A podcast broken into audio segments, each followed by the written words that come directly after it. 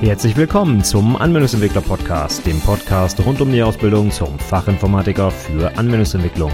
In dieser Episode geht es um Code Smells und Refactorings. Viel Spaß!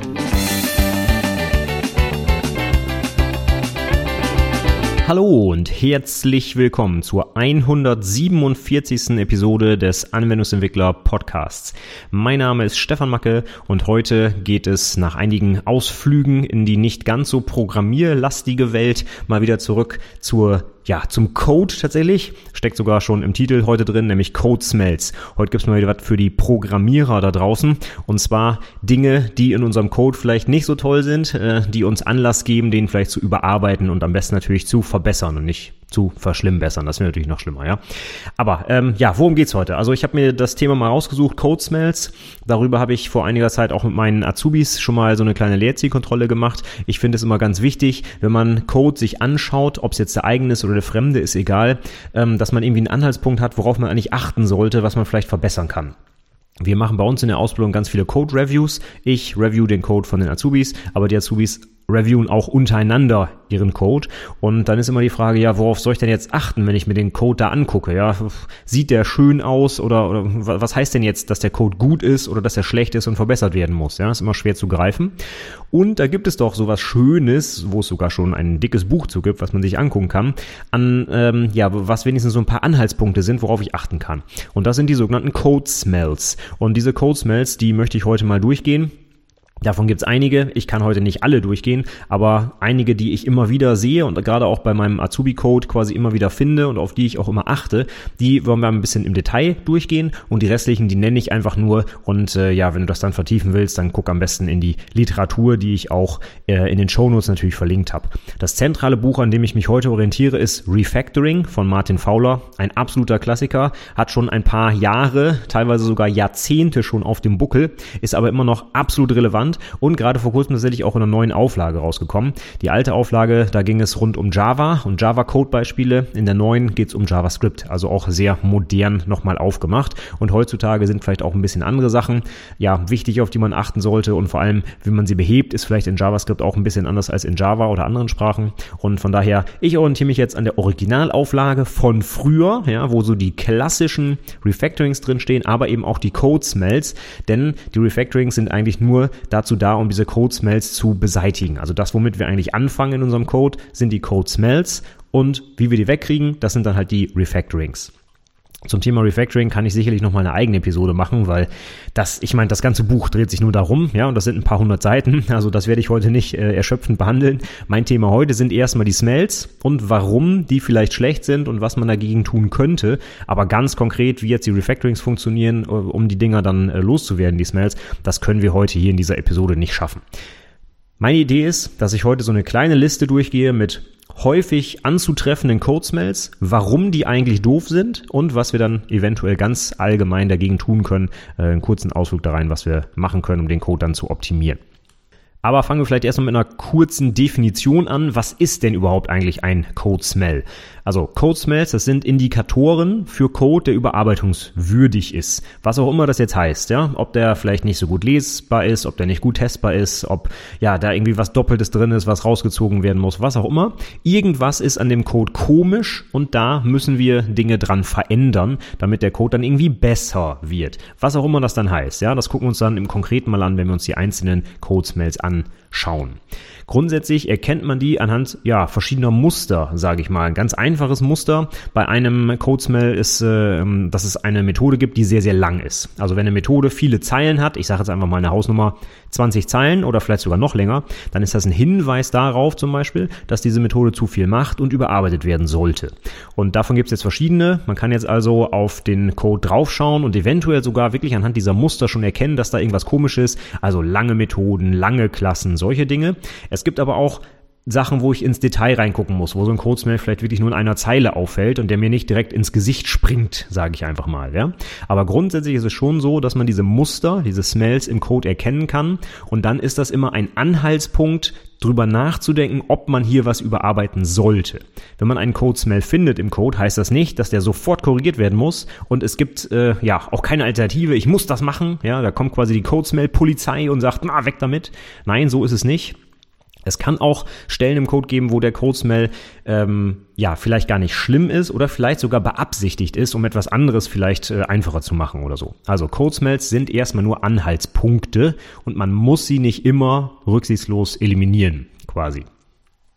Ich sage immer ganz gerne, wenn ich, wenn ich so einen Code-Smell finde, das ist, äh, ja, da, da, da, da müsste ich mir einen Moment Zeit nehmen, um einfach mal drüber nachzudenken, was das jetzt für eine Auswirkung hat. Und manchmal kann ich dann halt entscheiden, wenn ich drüber nachgedacht habe, Mensch, die Auswirkung, das alles umzustellen, ist keine Ahnung, das dauert viel zu lange oder macht das Ganze noch schwieriger zu verstehen oder wie auch immer. Und dann würde ich mich bewusst dafür entscheiden, den Codesmail drin zu lassen. Dann sollte ich vielleicht kurz einen Kommentar daneben schreiben, damit jemand anderes, der den Codesmail dann findet, nicht das gleiche überlegen muss. Aber grundsätzlich heißt es also nicht, Codesmails müssen immer eliminiert werden. Dann vielleicht noch, bevor wir weitermachen, dieser Name ist vielleicht etwas seltsam. Code Smell, also es riecht irgendwie komisch. Jetzt hat Code nun nicht unbedingt die Eigenschaft, dass er nach irgendwas riecht. Das ist ja ein rein virtuelles Konstrukt, ja. Woher kommt dieser komische Name? Das geht zurück auf eine Aussage oder ein Zitat von der Oma von Kent Beck. Kent Beck ist dir vielleicht ein Begriff. Das ist der Erfinder oder einer der Mitbegründer des Extreme Programming. Hat viele gute Bücher geschrieben, zum Beispiel Test Driven Development by Example. Das heißt, er ist auch ein starker Verfechter von, äh, von TDD, hat zum Beispiel auch JUnit mitentwickelt und so weiter. Also ähm, sehr gut unterwegs, gerade was das Testen angeht. Und Martin Fowler Paula und er haben öfter mal so ein bisschen sich ausgetauscht über guten Code und Programmierung als Ganzes und so weiter. Und äh, da kam einmal zu ähm, ja zutage quasi, dass die Oma von Ken Beck angeblich gesagt hat, äh, wenn es um die Kindererziehung geht, oder nicht nur die Erziehung, sondern auch äh, quasi die Pflege von Kindern und Kleinkindern, bei Babys hat sie dann immer davon gesprochen, if it stinks, change it. Damit war natürlich die Windel gemeint. Ja? Also wenn die Windel voll ist und man merkt schon, dass es anfängt zu riechen, dann sollte man sich drum kümmern und die Windel wechseln. Das heißt, das, was gerade nicht so ganz okay ist, nämlich die voll gemachte Windel, ersetzen durch eine neue, eine frische Windel und damit alles wieder ja, besser ist als vorher, sagen wir auf jeden Fall. Und jetzt hat der Ken Beck diese Idee übernommen und das auf Code übertragen. Das heißt, wenn der Code irgendwie komisch riecht, hat er bewusst natürlich diese Analogie genommen. Man muss natürlich letztlich sagen, der Code sieht komisch aus. Ja, also man guckt auf den Code drauf und man findet da irgendwie, dass das was seltsam ist. Dann ähm, hat er das eben Code Smell genannt, weil das natürlich ein griffiger, äh, ein griffigerer Begriff ist als irgendwie äh, Stellen im Code, die komisch aussehen oder so. Ja, also Code Smell, das kommt daher. Und dann ist eben genau die Idee, ah, wenn das schon komisch riecht, dann sollte man drüber nachdenken, da mal was zu optimieren, da mal was zu verbessern. Ja, und genau das ist jetzt auch die Idee von CodeSmells. Die helfen uns also dabei, genau die Stellen im Code zu finden, wo wir dran müssen. Denn vielleicht ist es häufig so, du entwickelst eine Software und denkst dir irgendwie, hm, die ist irgendwie komisch oder ich fühle mich nicht so ganz wohl, ich weiß aber nicht genau, woran das liegt. Das ist mehr so ein Gefühl oder so ein Bauchgefühl. Oder wenn ich Anpassungen mache, dann fällt mir das immer schwer, ich baue immer viele Fehler ein, solche Dinge. Und dann ist es sehr schwer greifbar zu sagen, ja, ich muss jetzt hier an dieser Stelle was ändern. Und diese Code-Smells helfen uns jetzt genau dabei. Ich kann mir jetzt also den Code angucken und quasi nach diesem diesen Code-Smells so ein bisschen scannen, wenn ich mal will. Und dann finde ich sehr schnell Stellen, an denen ich potenziell aktiv werden könnte. Wie gesagt, ich muss es nicht, aber ich könnte es. Und vor allem, wenn ich jetzt so einen Code-Smell gefunden habe und weiß, wie der heißt quasi, weil ich den in diesem Buch Refactoring zum Beispiel nachgelesen habe, dann kann ich mit meinen Entwicklerkollegen auch viel besser über den Code diskutieren. Wenn ich zum Beispiel sage, hier, an dieser Stelle haben wir aber Feature Envy dann müssten alle Kollegen, die wissen, was Feature Envy ist, weil sie das Buch gelesen haben, sofort wissen, was Sache ist. Und ich muss denen nicht noch eine halbe Stunde lang erklären, was eigentlich gerade das Problem mit diesem Code ist. Das heißt, ähnlich wie bei den Design-Pattern, die ja auch eine Kommunikationsaufgabe haben, äh, ist es bei den Codesmells genauso. Wenn ich weiß, welche Codesmells es gibt und wie die heißen, dann kann ich mit einem Begriff meinen Entwicklerkollegen sagen, was hier gerade das Problem ist und muss es eben nicht umschreiben, was wieder dazu führt, dass man es vielleicht falsch versteht, dass es lange dauert und so weiter. Also genauso wie wenn ich sage, hier, den Code können wir mit einem Design-Pattern besser machen und zwar mit einem Singleton dann müsste jeder Entwickler, der einen Singleton kennt, wissen, was zu tun ist. Und genau so ist es auch bei den Code Smells. Und du wirst feststellen, bei der Liste, die, die wir gleich durchgehen werden, da sind bestimmt ein paar Sachen dabei, die du schon mal so gehört hast. Und ähm, ich habe jetzt gerade zum Beispiel Feature Envy gesagt. Ja, hast du vielleicht schon mal irgendwo gehört? Das ist inzwischen so ein wirklich feststehender Begriff, sage ich mal. Aber das ist ursprünglich ein Code Smell gewesen, der halt in dem Buch drin steht.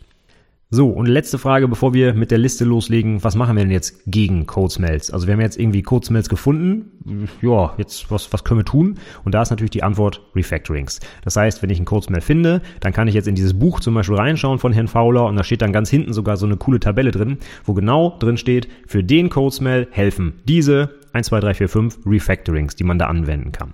Und genau darum geht es ja auch in dem Buch. Er zeigt immer den Code, der nicht so gut ist, der also zum Beispiel auch so einen Code-Smell hat und dann schaut er, wie wir Schritt für Schritt den Code-Smell eliminieren und durch was Besseres ersetzen. Und dieses Vorgehen dabei, dass der Code auch weiterhin lauffähig ist, das ist eben das Refactoring. Und davon gibt es auch eine ganze Reihe. Also es gibt noch viel mehr Refactorings, als es Code-Smells gibt. Daraus besteht ja im Prinzip dieses Buch.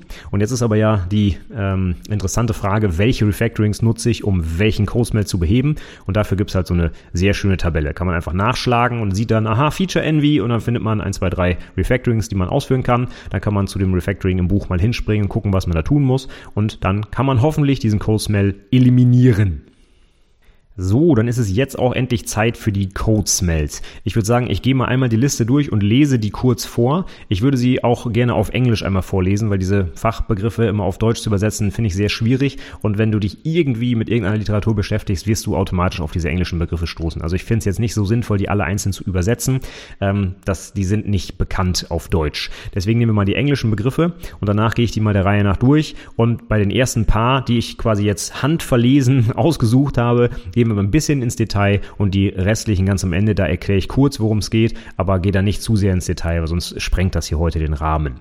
Also die Auswahl ist von mir subjektiv getroffen. Im Buch werden alle ähm, Code Smells analog behandelt, werden vorgestellt, auch im Detail und so weiter und so fort. Hier treffe ich so ein bisschen eine Auswahl, damit wir uns äh, ja mehr auf die auf die Sachen beschränken können, die in der Praxis zumindest ich, die ich da häufig antreffe und ja, damit es ja einfach nicht zu lang wird.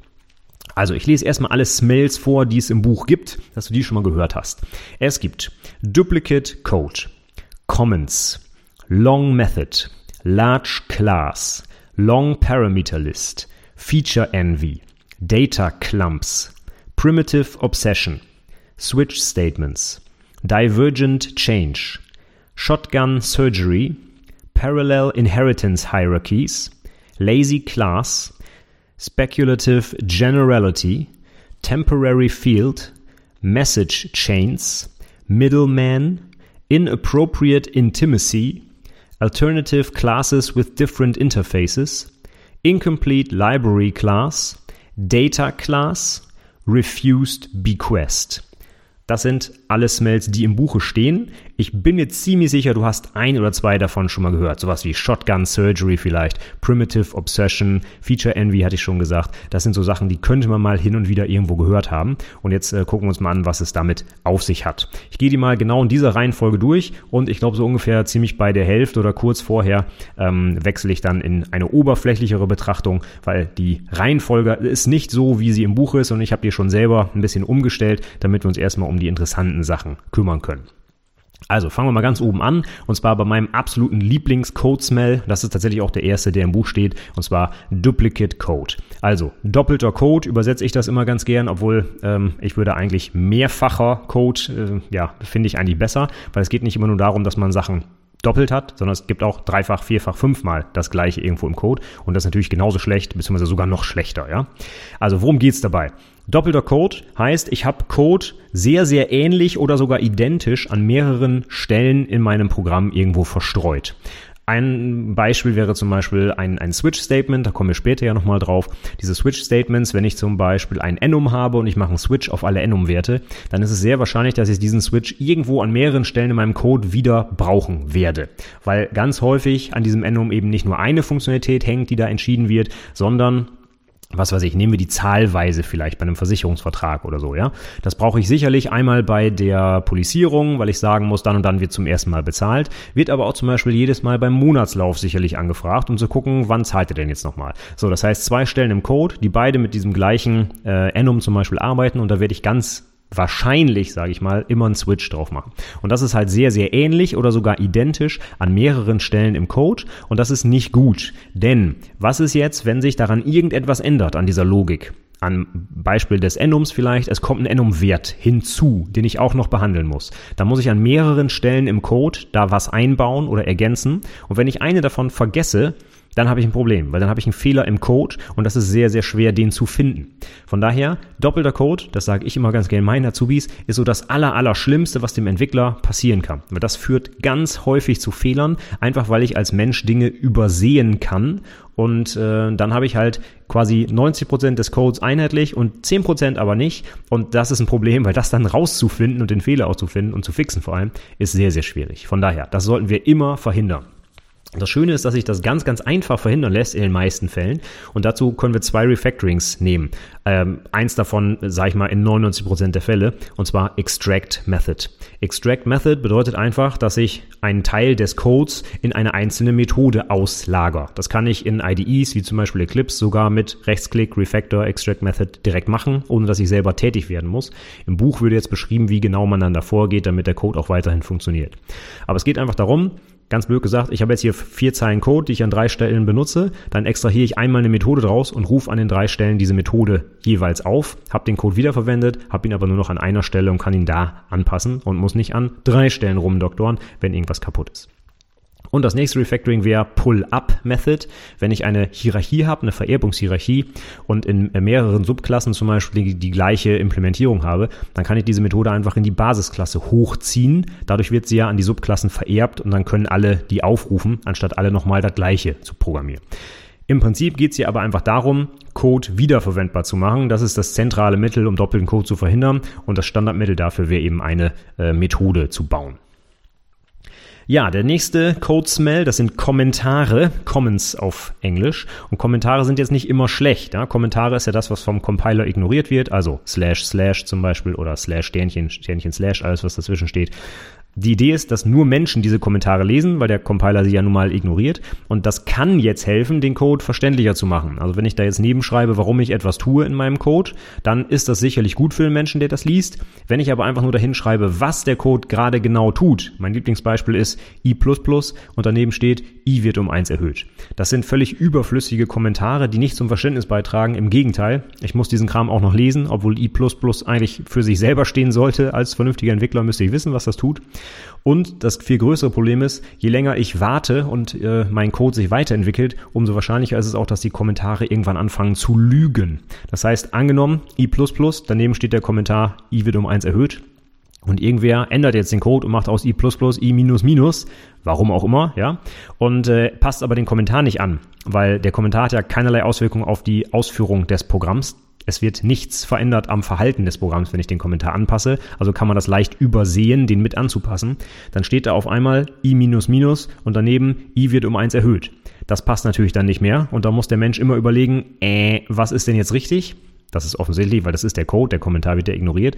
Aber irgendwie vertrauen wir den Aussagen von Menschen, die ja in Form von Kommentaren dahingeschrieben werden, schon immer noch ein bisschen. Und deswegen denke ich drüber nach und stelle fest, dass es irgendwie ein Fehler hier, das passt nicht zusammen und das kostet mich Zeit und erschwert das Verständnis. Von daher am besten auf solche Kommentare verzichten und stattdessen vernünftige Bezeichner benutzen. Das ist eigentlich so das Standardmittel gegen Kommentare, also vernünftige Variablennamen, Klassen und Methodennamen wählen und nicht irgendwie i als Variablenname, sondern vielleicht Alter der Person in Jahren. Ist jetzt ein Extrembeispiel, ja, aber sicherlich besser verständlich als i. Auch hier ist das Refactoring Extract Method sehr häufig äh, gern gesehen. Das heißt, wenn ich ein Stückchen Code habe, den ich erklären muss, dann kann ich diesen Code, äh, diesen Code einfach in eine Methode extrahieren und dieser Methode einen schönen Namen geben, der genau beschreibt, was, das, äh, was der Code macht. Und schon kann ich mir den ganzen Kommentar sparen. Und das Schöne ist, Methodennamen als Bezeichner, die kann ich refaktorisieren, also zum Beispiel umbenennen später, ja, und das macht die IDE automatisch überall. Der Kommentar wo das nicht geht, weil er ja kein Teil des Codes ist, der kann irgendwann lügen, der Methodenname im besten Fall nicht mehr. Von daher habe ich mir da sogar noch die Verständlichkeit äh, erhöht dadurch. Und was man auch machen kann, ist sowas wie Rename Method. Das heißt, wenn eine Methode nicht so ganz genau das beschreibt, was sie tut, ja, dann benenne ich sie um, dann spare ich mir nämlich den Kommentar über der Methode, der erklärt, was sie eigentlich tut. Ja? Also, das ist irgendwie unsinnig. Wir versuchen einfach den Code so schön zu benennen, dass er für sich selber stehen kann, dass er selbst erklärend ist und dann kann ich mir auch die begleitenden Kommentare sparen. Das heißt nicht, dass ich gar keine Kommentare mehr schreiben soll. Es gibt immer noch begründete Stellen, wo Kommentare sinnvoll sind. Denken wir mal hier im Kontext von Code Smells an genau eine Stelle, wo vielleicht ein Code Smell drin steht. Wenn ich mich jetzt als Entwickler aber dafür entscheide, den, den drin zu lassen, weil die Alternative noch schlechter ist, dann könnte ich das vielleicht in den Kommentar schreiben. So nach dem Motto, ich nehme hier den doppelten Code bewusst in Kauf, weil sonst Punkt, Punkt, Punkt. Ja, das erklärt dem Menschen, warum etwas passiert ist und nicht, was da gerade passiert. Denn das sieht man im Code viel besser. Also, Kommentare, Codesmell auflösen mit Methoden. Wenn wir jetzt schon mit Methoden arbeiten, gucken wir uns gleich den nächsten Codesmell an, der sich darauf bezieht, und zwar Long Method. Also, ich habe eine ganz lange Methode. Und ganz lang ist jetzt schwer zu definieren. Was heißt das jetzt? Mein Gefühl oder meine Daumenregel, die ich äh, über die Jahre so entwickelt habe, ist, alles, was länger ist als fünf Zeilen, ist tendenziell zu lang. Es gibt Ausnahmen davon, ja, ich weiß, aber eine gute Daumenregel, glaube ich, ist das schon. Die Methoden sollten eher klein und schnucklig sein und nicht lang und schwer zu verstehen. Das ist nämlich genau das Problem. Wenn ich eine ganz lange Methode habe, macht die tendenziell ganz, ganz, ganz viele Dinge hintereinander und dadurch wird sie viel, viel schwieriger zu verstehen auch viel schwieriger zu testen und auch viel schwieriger anzupassen. Ja, wir überlegen einfach mal, wenn wir so eine Methode haben mit 100 Zeilen, da passieren 37 Dinge, Datenbank aufmachen, Datei schreiben, Business-Logik, wie auch immer. Da muss ich ja ganz viele Änderungen vielleicht in dieser Methode irgendwo einbauen, wenn sich irgendwo etwas ändert, wie zum Beispiel die Datenbank wird ausgetauscht, da muss ich an diese Methode ran ähm, und habe dabei natürlich auch die Möglichkeit, da Fehler einzubauen, ähm, was natürlich irgendwie ungünstig ist für den Rest, der noch in der Methode steht. Das heißt, wenn vielleicht meine Business-Logik auf einmal beeinträchtigt ist, nur weil ich eine Datenbank-Logik angepasst habe, das ist nicht gut. Das heißt, wir wollen es hinkriegen, dass unsere Methoden kurz und knackig sind, am besten eine einzige Aufgabe haben. Stichwort Single Responsibility Principle. Und dann können wir die auch viel, viel einfacher testen und nachher anpassen und vor allem verstehen. Das ist viel wichtiger. Ne? Also als Entwickler lesen wir viel, viel häufiger Code, als wir ihn selber schreiben. Und dafür, daher ist es wichtig, dass wir den Code so schreiben, dass er, wenn er gelesen werden muss, was sehr, sehr häufig ist, schnell und gut verständlich ist.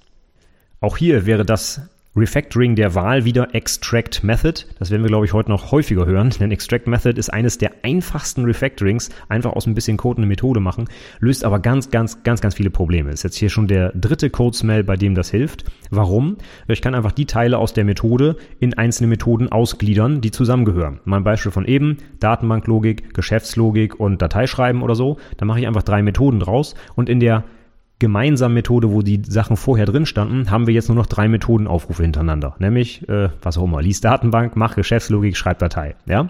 Und so hat diese eine Methode, die vorher 100 Zeilen lang war, auf einmal nur noch drei, ist dafür aber sehr, sehr viel einfacher zu verstehen, hat ein höheres Abstraktionsniveau. Ich muss nicht mehr in die Details der Datenbankabfrage gehen, sondern steht einfach, liest Datenbank aus, fertig. Und wenn ich die Details sehen will, gehe ich in die andere Methode. Das heißt, ich habe meinen Code jetzt viel besser modularisiert, ähm, die Methoden haben alle nur noch eine Aufgabe, sind kurz und knackig und gut zu verstehen. Also wunderbar, das sollten wir auf jeden Fall machen.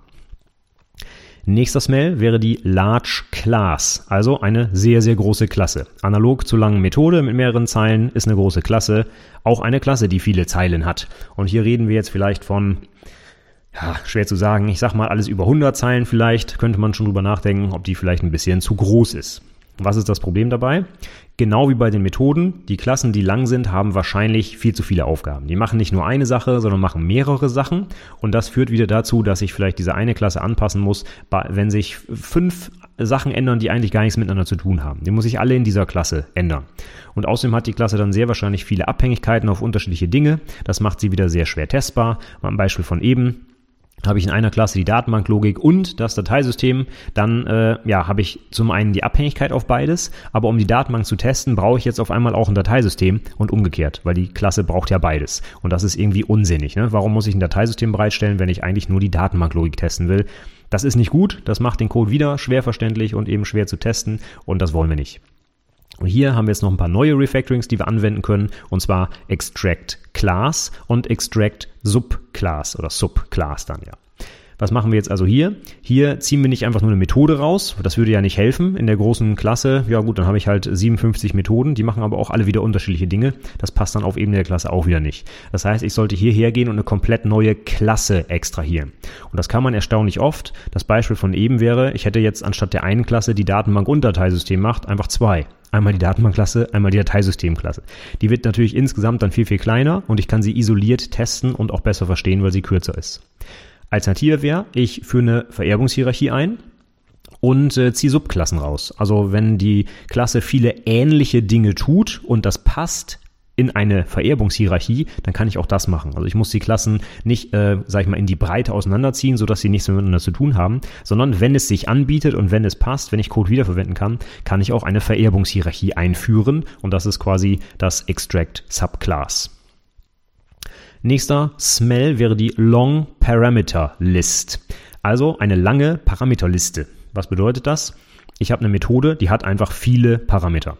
Und mit viele meine ich jetzt auch meine persönliche Daumenregel wieder irgendwie mehr als drei. Mehr als drei Parameter in der Methode sind schon sehr, sehr viel. Warum? Was ist das Problem dabei? Viele Parameter deuten wieder darauf hin, dass die Methode viele Dinge tut, die sie eigentlich nicht tun sollte. Stichwort kleine Methoden, ja. Sie machen sie aber auch sehr schwer testbar und schwer verständlich. Mein Lieblingsbeispiel ist, ich habe eine Methode mit vier String-Parametern. Ja? Ähm, wenn ich da von draußen drauf gucke, kann ich die Strings eigentlich nicht unterscheiden, weil es der Datentyp String. Die Namen sind ja letztlich Schall und Rauch. Das heißt, die IDE sagt mir, hey, diese Methode braucht vier Strings. Jetzt die Frage, äh, was ist an welcher Position? Kann ich da Dinge durcheinander bringen? Ähm, das ist alles sehr schwer verständlich von draußen. Ähm, Alternative ist, ich habe eine Methode mit zehn verschiedenen Parametern. Ja, da muss ich jedes Mal, wenn ich die aufrufen will, diese zehn Parameter auch alle füllen. Das heißt, ich muss alles vorrätig haben. Ich kann die also nicht so gut wiederverwenden, wenn ich vielleicht nur Teile der Parameter zur Verfügung habe. Nein, ich muss immer alle zehn Parameter reingeben. Und irgendwas wird die Methode ja auch mit diesen zehn Dingern tun. Und wenn wir jetzt einfach mal überlegen, aus der Kombinatorik, wie viele Möglichkeiten durch meinen Code, äh, also Wege durch meinen Code sich ergeben aus zehn verschiedenen Parametern, da kann ich überlegen, da wird es ja Millionen von verschiedenen Wegen geben. Einfach nur, wenn der eine Wert null ist, der andere ist null und dann kommt eine 2 und dann kommt eine minus 5 und dann kommt ein leerer String und dann kommt dies und das und jenes. Diese ganzen möglichen ähm, Kombinationen, die da auftreten, machen die Methode sehr, sehr, sehr, sehr, sehr schwer testbar. Also auf jeden jeden Fall verhindern, viele Parameter in Methoden reinzugeben. Mein Liebling ist außerdem auch noch eine boolsche Variable als Parameter. Das ist immer ganz heiß, denn das heißt eigentlich schon automatisch, dass die Methode zwei Sachen macht. Ne? Bool ist immer true oder false. Das heißt, irgendwas wird die Methode wohl anders machen, je nachdem, ob es auf true oder false steht. Das heißt, per Definition macht die schon mal zwei Sachen. Und das sollte sie eigentlich nicht. Also das sollten wir verhindern, wenn das irgendwie geht. Außerdem haben wir ein Problem, wenn wir ganz, ganz viele Parameter irgendwo da reingeben, dann ist die Chance sehr, sehr hoch, dass da auch noch einer irgendwann mal dazukommen muss. Oder einer war zu viel und fällt wieder raus. Das heißt, diese Liste wird wahrscheinlich häufig angepasst und das ist immer ein echtes äh, Problem. Ich kann natürlich inzwischen Mittel der IDE benutzen, die das dann für mich machen. Aber überlegen wir uns einfach mal, wenn sich so eine Parameterliste ändert, dann muss ich ja tendenziell alle Aufrufer dieser Methode, die es schon gibt, anpassen, weil die jetzt andere Parameter reingeben müssen. Das heißt, es ist sehr, sehr aufwendig, das anzupassen und zusätzlich noch schwer verständlich und testbar. Also bitte nicht machen. Und meine persönliche Daumenregel, ich sage es nochmal, drei Parameter, das ist okay. Mehr als drei muss man wirklich schon gut überlegen, ob das noch sinnvoll ist oder ob man es aufteilen sollte.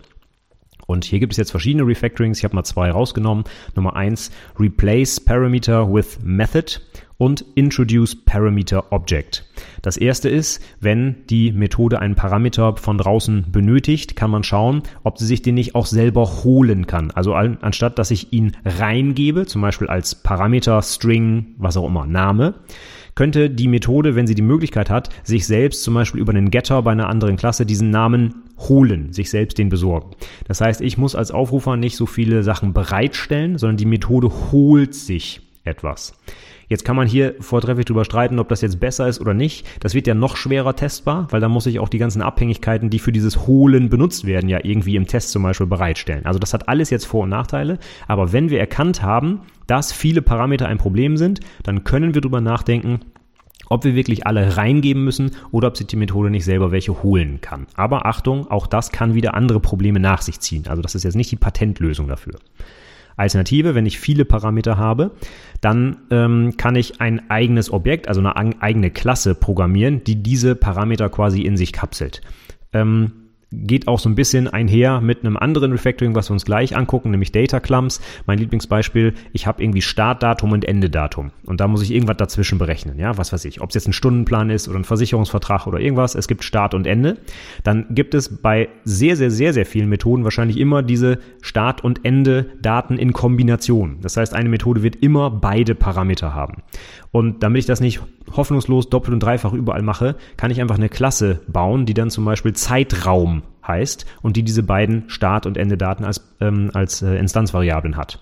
Und genau das gleiche mache ich hier bei dieser Long Parameter List. Dann baue ich mir einfach eine Klasse, wo alle diese Parameter als Instanzvariablen drin sind, baue mir Getter Setter dafür zum Beispiel und dann kann ich dieses eine Objekt durchreichen und muss nicht sieben verschiedene Parameter durch die Gegend reichen. Stellen wir uns ein Beispiel vor. Ich habe irgendwie eine Methode, die einen Namen einer Person formatieren soll. Da geht aktuell Vorname, Nachname rein und dann stelle ich irgendwann fest, oh, es gibt ja auch noch Leute, die haben so ein Middle Name, ne? also was weiß ich, so ein Mittelinitial oder sonst irgendwas. Das brauche ich ja auch noch. Da muss ich die Methode anpassen und alle Aufrufe anpassen und so weiter und so fort. Ich könnte aber auch einfach sagen, Mensch, ich mache aus nach, äh, Vorname, Nachname und Mittelname ein eigenes Objekt, meinetwegen einfach nur Name, ja, und dann äh, gebe ich ab jetzt diese Objekte durch die Gegend, wo alle diese drei Teilinformationen drin sind. Das heißt, die Methode kriegt einen einzigen Parameter. Das macht sie natürlich viel, viel einfacher testbar. Und die Aufrufer müssen nicht angepasst werden, wenn jetzt irgendwo noch ein neues Attribut dazu kommt. Weil es wird nur das Objekt durch die Gegend gereicht. Ob jetzt eines der sieben Attribute da drin nicht gesetzt ist oder nicht, interessiert mich jetzt erstmal nicht. Ich muss es auf jeden Fall nicht explizit an die Methode übergeben. Das wäre also auch eine Möglichkeit, ähm, ja, lange Parameterlisten abzulösen. Einfach eine Klasse einführen, die die alle in sich kapselt. Hierzu vielleicht gleich nochmal ganz kurz die allgemeine Aussage zu Codesmails. Ich hatte es schon eingangs erwähnt. Die sind nicht immer schlecht, diese Codesmails. Und das hier ist jetzt ein sehr schönes Beispiel, woran man das mal kurz äh, durchgehen kann. Wenn ich jetzt so ein Parameterobjekt erstelle, ja, einführe, mein Beispiel von eben Name, ja, dann habe ich jetzt eine Klasse geschaffen, die eigentlich ziemlich dämlich ist. Das ist eigentlich nur eine Hülle für diese drei Vorname, Nachname, Mittelname. Äh, Werte. Das heißt, ich habe gerade eine dumme Klasse erzeugt und diese dumme Klasse ist aber auch wieder ein Codesmell. Das Ding heißt dann Data Class, da werden wir auch gleich noch drauf eingehen. Und das ist eigentlich eine Klasse, die die Kapselung komplett aufbricht. Stellen wir uns wirklich eine ganz dumme Klasse vor, die nur Getter und Setter für alle Attribute hat, um genau diesen Namen durch die Gegend zu reichen. Das wäre in sich schon wieder ein Code-Smell, weil dieser Name äh, einfach dumm ist und die, äh, die Kapselung aufbricht, weil er für alle seine Attribute Setter anbietet, zum Beispiel. Ja? Also, wenn man das ganz naiv so lösen würde, alle Parameter raus, eine Klasse anlegen, wo quasi Public Felder drin sind für alle diese Dinger, dann handle ich mir einen anderen Codesmell damit ein. Ich muss mir also gut überlegen, welchen von beiden will ich denn jetzt nehmen, beziehungsweise vielleicht finde ich noch eine dritte Lösung, wo ich beides mit, äh, mit abdecken kann. Ja? Also, die Codesmells sind nicht per Definition immer schlecht, sondern man muss wirklich von Fall zu Fall gucken, was mache ich hier am besten, um mein Problem mit dem Code zu lösen. Der nächste Codesmell heißt Feature Envy. Das hast du vielleicht auch schon mal gehört. Envy ist ja so Neid auf Englisch. Und wenn eine Klasse neidisch ist auf eine andere Klasse, dann heißt das, dass die sich ganz viel von dieser Klasse holen will. Die andere Klasse weiß irgendwie ganz viele Sachen, hat zum Beispiel ganz viele Getter für irgendwelche Informationen. Und die Klasse, in der wir eigentlich uns gerade befinden, die muss sich ganz viele Informationen von der anderen Klasse beschaffen, um dann damit irgendetwas zu tun. Stellen wir uns mal was äh, vor, wieder aus dem Bereich Versicherung. Da habe ich so eine Klasse Versicherungsvertrag beispielsweise. Und ich ich habe irgendwie eine andere Klasse, Beitragsberechner. Und wenn dieser Beitragsberechner, um sich den Beitrag zu berechnen, von dem Versicherungsvertrag erstmal 27 verschiedene Werte holen muss, damit dann irgendwas rumrechnet und am Ende dann dem Vertrag auch noch sagt, du hast jetzt folgende Prämie, dann läuft da irgendwie was falsch. Weil der Versicherungs- oder wie habe ich ihn jetzt benannt, der Berechner, ja, der braucht so viele Informationen von der anderen Klasse, dass er eigentlich gar nicht selbstständig irgendwie sinnvoll arbeiten kann. Von daher wäre das ein Hinweis darauf, dass vielleicht diese Berechnermethode eigentlich in die andere Klasse gehört, nämlich in den Vertrag selbst. Dann kann die Methode nämlich auf alle Instanzvariablen direkt zugreifen und muss sich nicht erstmal über eine andere Klasse tausend Informationen besorgen. Das ist damit gemeint Feature Envy. Und das ist eben ein Zeichen dafür, dass eine Komponente ähm, besser woanders untergebracht wäre. Also Komponente wäre sowas wie eine Methode zum Beispiel, aber auch eine Klasse. Eine Klasse, die in einem anderen Package liegt zum Beispiel, die gehört vielleicht an eine andere Stelle, weil äh, sie da besser auf die Informationen zugreifen kann oder sie ihr einfach schon vorliegen. Und das Refactoring, was man jetzt anwenden könnte, das wäre Move Method. Das heißt, man nimmt einfach die Methode aus der einen Klasse und packt sie in die andere Klasse. Und schwupp ist das Problem schon gelöst. Aber dann haben wir genau das gelöst, dass die Methode sich erstmal von dem anderen Objekt Dinge holen muss, sondern sie kann dann zum Beispiel einfach über die internen Instanzvariablen der Klasse, in die sie jetzt gerade verschoben wurde, direkt damit arbeiten und muss sich halt nicht etwas Fremdes reinholen, um ihren Job zu machen. Ja, nächstes Codes oder nächster Codesmail ist Data Clumps. Das ist das, worüber wir gerade schon geredet haben. Startdatum und Endedatum zum Beispiel werden immer gesammelt durch die Gegend gereicht und nie einzeln. Da könnten wir dann mit den Refactorings Introduce Parameter Object, was wir gerade schon kennengelernt haben, und Extract Class, haben wir auch schon kennengelernt. Ich baue eine eigene Klasse einfach aus diesen beiden, ähm, aus diesen beiden Eigenschaften. Das, das könnten wir damit beheben.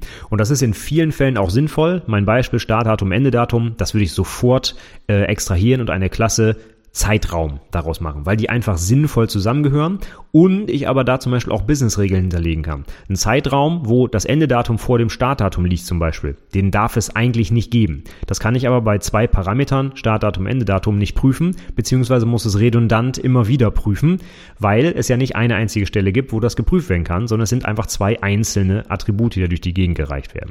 Packe ich die in eine Klasse, dann kann ich der Klasse auch eine Geschäftsregel verpassen, zum Beispiel im Konstruktor, das geprüft wird, Endedatum muss immer größer gleich Startdatum sein. Also, ich kann daraus eine echte Geschäftsklasse machen, die auch sinnvoll ist und die auch Logik enthält und die auch Prüfungen enthält. Ich kann es aber auch falsch machen und einfach Startdatum, Endedatum in eine neue Klasse packen und Getter und Setter dafür bauen und bin fertig. Aber dann habe ich mir den nächsten Kurs mal eingehandelt, über den wir gerade schon geredet haben, und zwar eine absolut dumme Klasse. Und das ist nicht das, was dabei rauskommen sollte. Wird aber häufig gemacht, denke ich mal zum Beispiel äh, ans, ans Frontend, wenn wir so klassisches MVC vielleicht haben und ich habe im Web-Frontend ganz viele Werte, die da dargestellt werden, dann gibt es ganz häufig solche DTOs, Data Transfer Objects. Das sind wirklich absolut dumme Klassen, die nur Getter-Setter haben, die nur da dafür da sind, Daten von A nach B zu schubsen, die auch gar keine Businessregeln enthalten sollen oder dürfen. Die sind gar nicht dafür gedacht.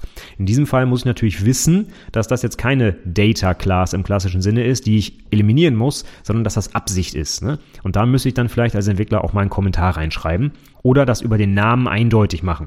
Also wenn ich sowas habe wie Name DTO, kann man jetzt auch wieder darüber streiten, ob der Name so toll ist mit DTO im Namen, ja, aber davon jetzt mal abgesehen. Angenommen, das Ding heißt wirklich so, dann sollte jedem Entwickler klar sein, okay, hier geht es nicht um eine Business-Klasse, das ist wirklich eine dumme Datentransfer-Klasse, also lasse ich die so, wie sie ist und refaktorisiere sie nicht und mache sie, keine Ahnung, businessfähig oder so. Ja, das ist hier nicht sinnvoll, das wollen wir nicht. So, letzter Smell, den wir ein bisschen detaillierter durchsprechen, ist Primitive Obsession. Das finde ich deswegen so schön, weil wir da gerade beim Global Day of Code Retreat dieses Jahr eine schöne Aufgabe zu hatten. Und zwar haben wir eine Iteration genau mit der Vorgabe gemacht, keine primitiven Datentypen zu verwenden. Und jetzt gehen wir mal drauf ein, was das bedeutet. Ähm, häufig haben Entwickler so ein bisschen eine kleine Scheu davor, eigene kleine Klassen zu bauen. Ich bleibe nochmal bei dem Beispiel von eben mit Name. Ja? Also anstatt eine Klasse Name zu bauen, werden einfach Strings durch die Gegend gereicht, weil Namen sind doch Strings. Ja? Aber ganz häufig stellen wir halt irgendwann später dann mal fest, oh, der Name hat aber irgendwie auch noch Geschäftsregeln. Also gehen wir jetzt mal vom Namen weg mit drei Unterteilen, ne? Vorname, Nachname, Mittelname, sondern einfach nur, nehmen wir mal nur den Vornamen zum Beispiel, ja.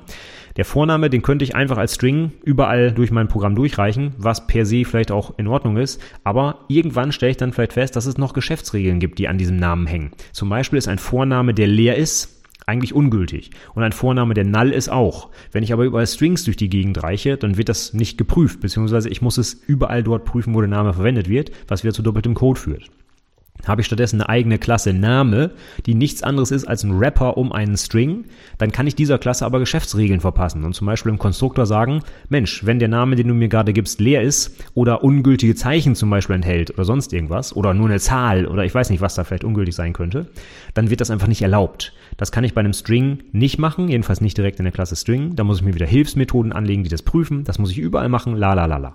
Wenn ich das einfach rausziehe in meine eigene Klasse, dann wird direkt bei der Instanzierung der Klasse Klasse geprüft, ob der Name gültig ist. Und wenn ich ein Objekt dieser Klasse habe, kann ich immer sicher sein, dass es auch ein gültiger Name ist. Und das erspart mir ganz, ganz viele redundante Prüfungen.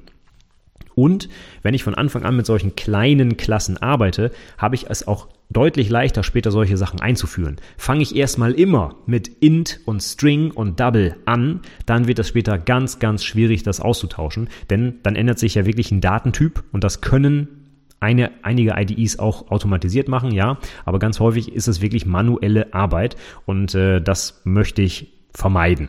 Ja, von daher weg von diesen primitiven Datentypen hin zu vernünftigen, ähm, äh, sag ich mal, Geschäftsklassen, Geschäftsobjekten, die auch Logik enthalten, damit ich eben so einen doppelten Code vermeiden kann. Ja, das Refactoring oder die, die ich hier anwenden kann, sind zum Beispiel Replace Data Value with Object. Das ist genau das, was ich gerade beschrieben habe. Statt einem String irgendwo reinzugeben, nehme ich halt eine Klasse. Name oder Vorname. Oder statt Integer nehme ich eine Klasse Alter. Auch ein schönes Beispiel, Alter darf zum Beispiel nie negativ sein. Ein Integer erlaubt aber negative Werte. Also, wenn ich das nicht überall prüfen will, mache ich eine Klasse Alter, die im Konstruktor direkt prüft, ob der Wert negativ ist und in diesem Fall vielleicht eine Exception wirft. Nächstes Refactoring wäre ein Extract Class. Das heißt, es ist auch genau das, was ich gerade beschrieben habe, ja. Ähm, anstatt ein String zu benutzen, baue ich halt eine Art Wrapper-Klasse drumherum. Und Introduce Parameter Object, auch das kann ich wieder benutzen, wenn zum Beispiel meine Methode äh, drei verschiedene Parameter kriegt, int und string und double meinetwegen, dann kann ich da wieder ein Objekt draus machen, was diese Eigenschaften kapselt und dann vielleicht auch Geschäftsregeln darauf anwendet. Der Double-Betrag darf zum Beispiel vielleicht nicht negativ sein oder was auch immer. Das heißt, diese drei Refactorings kann ich da gut machen und Ziel von allen dreien ist halt, eine eigene Klasse zu bauen, in der alles gekapselt wird, was die Geschäftseigenschaft oder Geschäftsregeln dieser, ähm, dieser Attribute eigentlich ausmacht. Also vielleicht ein ganz guter Tipp, weg von primitiven Datentypen hin zu eigenen geschäftsrelevanten Klassen. So, die andere Hälfte der Code Smells gehen wir mal nur grob jetzt durch. Also die, die ich bislang beschrieben habe, die habe ich selber schon in äh, ja, viel Code gefunden, sowohl bei mir selbst, da nehme ich mich nicht aus, als auch insbesondere bei den Azubis. Und ich finde, viele von den Sachen sind auch einfach zu verstehen und man sieht auch, wo der Mehrwert ist, wenn man die Smells ablöst. Bei anderen ist das vielleicht nicht ganz so einfach oder ich habe sie nicht häufig gefunden. Deswegen kommt jetzt noch eine Reihe der letzten Code-Smells, die auch im Buche stehen. Die gehen wir aber nicht im Detail durch und vor allem gehe ich auch nicht darauf ein, wie man das jetzt refactoren kann oder wie auch immer, sondern ich erkläre einfach kurz, was es überhaupt mit dem Smell auf sich hat und was vielleicht das Problem dabei ist. Und da fangen wir mal an mit Switch-Statements. Bin ich vorhin schon kurz drauf eingegangen. Häufig ist es so, dass sich diese Switch-Statements über den Code immer ich sag mal, weiter verbreiten. Ne? Man hat mal hier einen Switch gemacht und ein sehr, sehr, sehr ähnliches oder gleiches Switch brauche ich in einer anderen Klasse dann auch nochmal. Und das führt wieder dazu, dass wir doppelten Code haben, den wir vermeiden wollen. Und das ja, genau, das ist das Ziel.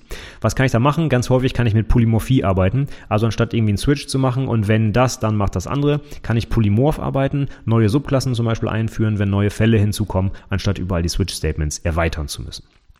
Dann haben wir noch einen schönen Smell, der heißt Divergent Change.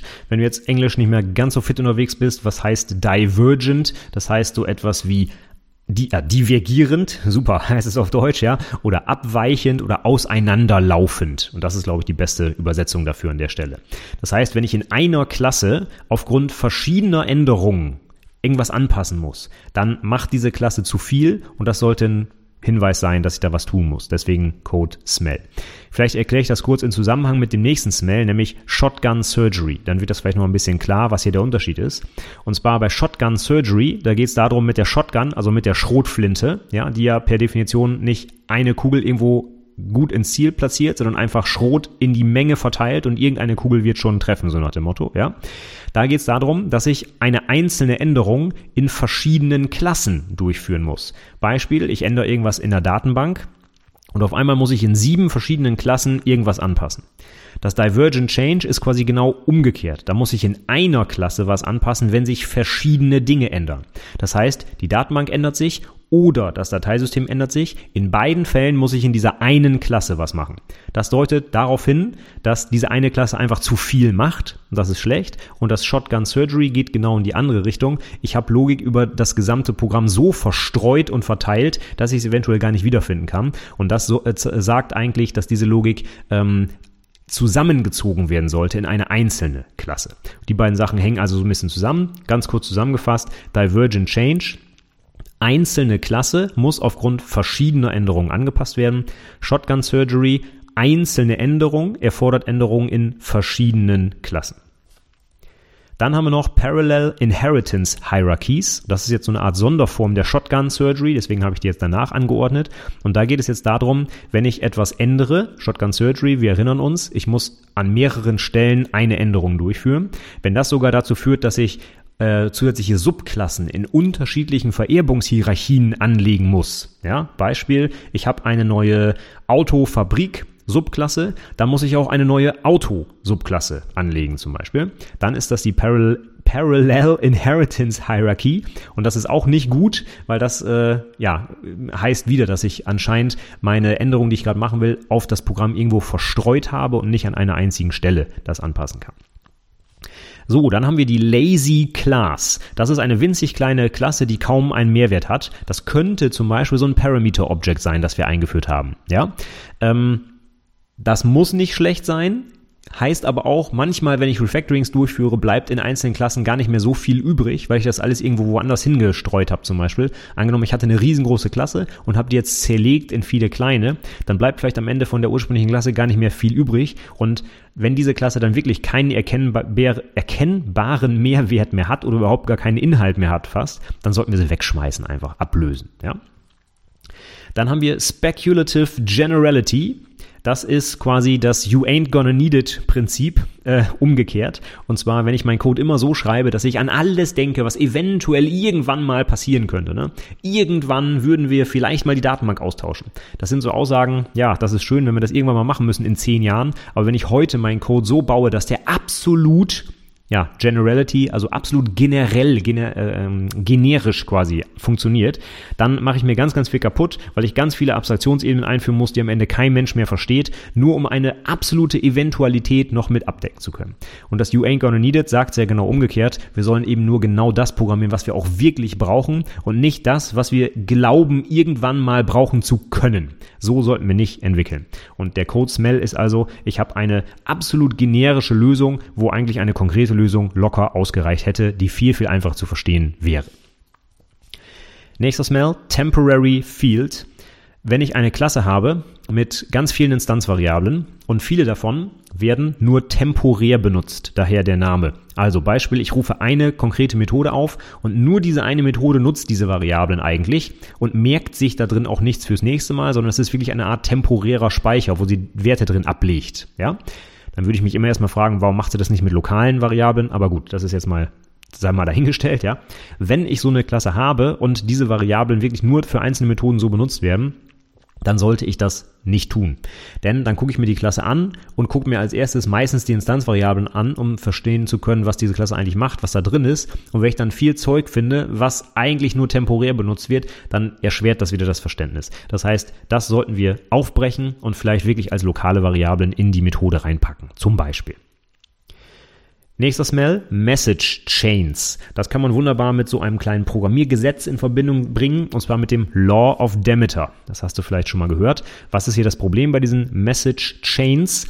Das ist ein Objekt, was ein anderes Objekt aufruft, das dann wieder ein anderes Objekt aufruft und von dem kommt noch ein Objekt zurück, an dem ich wieder was aufrufe. Also mein Beispiel, keine Ahnung, Versicherungsvertrag, Punkt, Get Police, Punkt, Get Beitrag, Punkt. Get Monatszahlung, Punkt, irgendwas, ja. Das heißt, ich habe Objekte, Objekte, Objekte hintereinander gekettet, deswegen Message Chain, also Methode, die wieder eine andere Methode aufruft, die wieder eine andere Methode aufruft. Und das Problem dabei ist, dass der Aufrufer diese ganze komische Verkettung der Objekte kennen muss, also die interne Struktur der Objekte.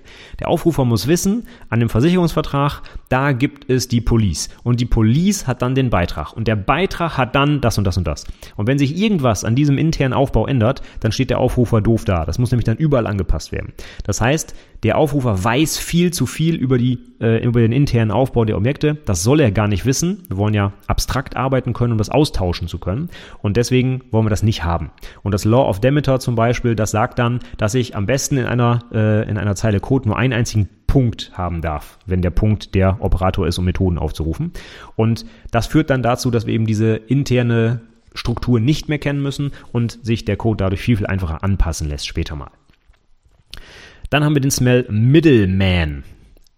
Gerade haben wir gesagt, delegieren ist gut, Abstraktionen einführen ist gut. Das können wir aber auch übertreiben und zu viel des Guten ist meistens dann wiederum schlecht. Das heißt, wenn ich zum Beispiel mit einem Objekt spreche und der jeden Methodenaufruf gar nicht selber beantwortet, sondern irgendwie an einen anderen delegiert, ja, dann ist das genau dieses Prinzip Middleman. Ich rede eigentlich mit jemandem, der mir aber eigentlich gar keine Antwort geben kann, sondern der meine Anfragen einfach nur weiterleitet und die Ergebnisse, die der dann zurückliefert, mir wiederum weiterleitet. Also der wirklich einfach nur in der Mitte dazwischen steht und das ist unsinnig. Das ist äh, Overhead, das ist schwer zu verstehen und das sollten wir eliminieren. Also Middleman rausnehmen und direkt mit dem Objekt reden, was mir die Antworten auch geben kann. Auch das kann man aber wiederum zu weit führen. Da kommen wir dann vielleicht wieder zum nächsten Smell. Inappropriate Intimacy. Also Intimität, ne, die nicht angebracht ist.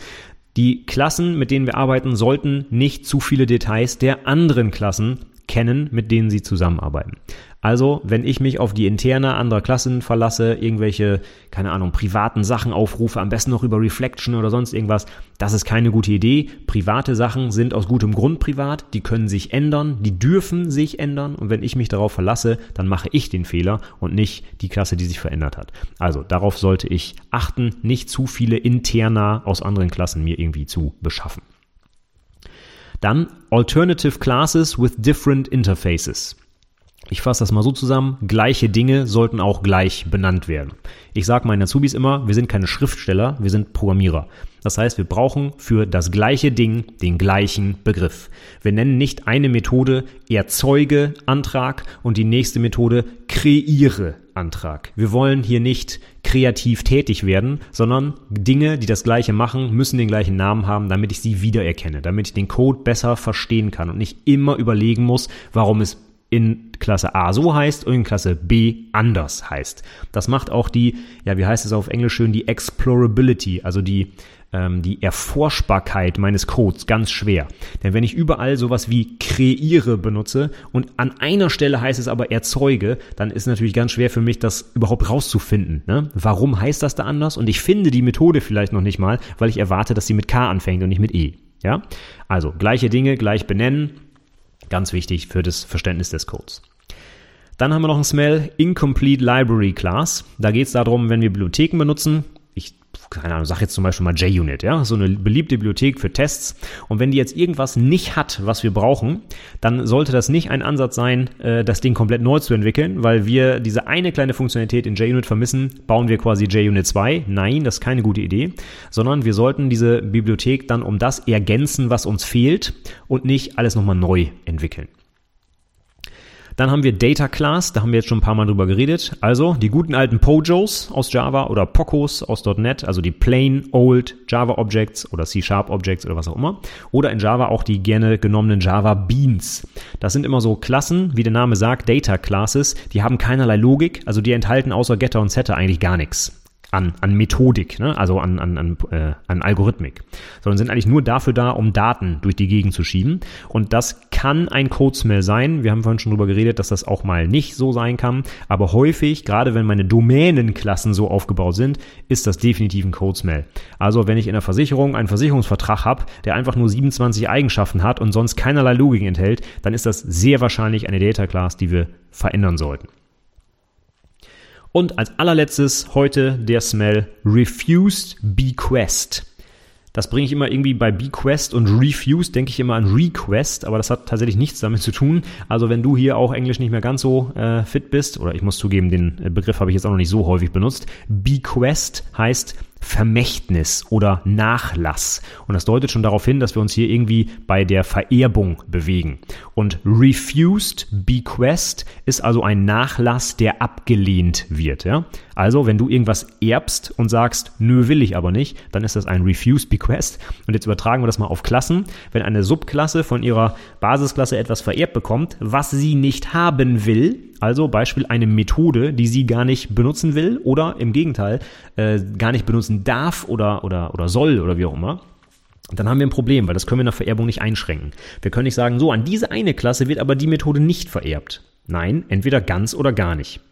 Wenn das aber so ist, dass wir einzelne Methoden vielleicht nicht brauchen, dann sollte ich mal drüber nachdenken, ob diese Vererbungshierarchie hier noch passend ist, ja, oder ob ich da vielleicht die Basisklasse ein bisschen schmaler machen muss und die Methode, die ich nicht vererben will, dann in eine andere Subklasse packe, die die braucht, zum Beispiel, ja. Also sollte zum Nachdenken anregen, ob die Vererbungshierarchie vielleicht das geeignete Mittel hier ist oder ob ich einfach einzelne Klassen mache, die am Ende gar nichts miteinander zu tun haben. Das, ja, ist der Denkanstoß hier. So, jetzt haben wir heute alle klassischen Code-Smells, die aus dem Buch Refactoring von Fowler kommen, hier mal durchgesprochen. Ungefähr die Hälfte etwas im Detail, auch was man dagegen tun kann, und die andere Hälfte so ein bisschen oberflächlicher. Ich hoffe, dass wenigstens die Begriffe jetzt verständlicher sind. Wenn du sie vielleicht vorher noch nie gehört hast, kennst du sie jetzt. Und wenn du sie schon mal gehört hast, aber nicht genau wusstest, was dahinter steckt, ja, hast du sie jetzt hoffentlich auch verstanden. Das war mein Ziel für heute. Und ähm, nochmal zusammenfassend, Code-Smells sind ganz, ganz wichtig in meiner täglichen Arbeit, wenn ich mir mir fremden Code, aber auch meinen eigenen angucke, dann muss ich die im Kopf haben und überlegen, ah, irgendwie ist das hier Mist, da muss ich noch mal ran und im besten Fall kenne ich dann sogar noch die Refactorings, die dazu führen, um die Code-Smells aufzulösen. Und dann kann ich auch auf ja, in, in, meiner täglichen Arbeit meinen Code wirklich optimieren, verständlicher machen und somit dazu beitragen, dass er auch langfristig noch wartbar bleibt. Und das ist ja auch unser Job. Wir programmieren meistens nicht nur einmal was runter, sondern wir pflegen diesen Code dann ja auch über die nächsten Jahre. Und damit machen wir uns selber das Leben einfacher, wenn wir diese Code-Smells tatsächlich ja, auflösen und durch was Besseres ersetzen. Literaturempfehlung, ich habe es jetzt schon ein paar Mal genannt, das klassische Buch Refactoring von Martin Fowler, alternativ in der neuen Auflage zum Thema JavaScript, gerade vor kurzem erst erschienen. Ich habe noch ein paar Links zusammengesammelt, gibt ein paar schöne Websites, wo alle Refactorings und auch alle Codesmells nochmal mit schönen Beispielen erklärt dargestellt werden. Gerne mal reinschauen. Die Show Notes findest du wie immer unter anwendungsentwicklerpodcast.de slash 147, denn das hier heute war die 147. Episode. Ich würde mich freuen, wenn du mir auch einen Kommentar da lässt, wenn du noch irgendwas zu ergänzen hast, vielleicht noch ein paar Links oder andere Bücher oder vielleicht noch ein paar schöne Beispiele, wie auch immer. Schreib mir gerne einen Kommentar in die Shownotes, dann sehen auch andere Leute das, wenn sie auf die Website gehen. Ansonsten freue ich mich natürlich auch über Feedback in Form von Rezensionen oder äh, einfach Sternebewertungen bei iTunes oder wo auch immer du das hier gerade hörst. Vielleicht auch gerne, wenn das geht, ich weiß es gar nicht, bei Spotify zum Beispiel ist mein Podcast ja auch schon seit langem verfügbar. Also ich freue mich auf jeden Fall über dein Feedback. Du findest sicherlich eine Möglichkeit, wie du das los wirst. Ähm, ansonsten hoffe ich, dass du hier heute ein bisschen was mitnehmen konntest und wir mal wieder ein bisschen tiefer in die Programmierthematik abtauchen konnten. Ich glaube, das kommt dir entgegen als Hörer des Anwendungsentwickler-Podcasts. Und ähm, ja, also ich hoffe, du konntest ein bisschen was mitnehmen. Ich sage vielen Dank fürs Zuhören und bis zum nächsten Mal. Tschüss.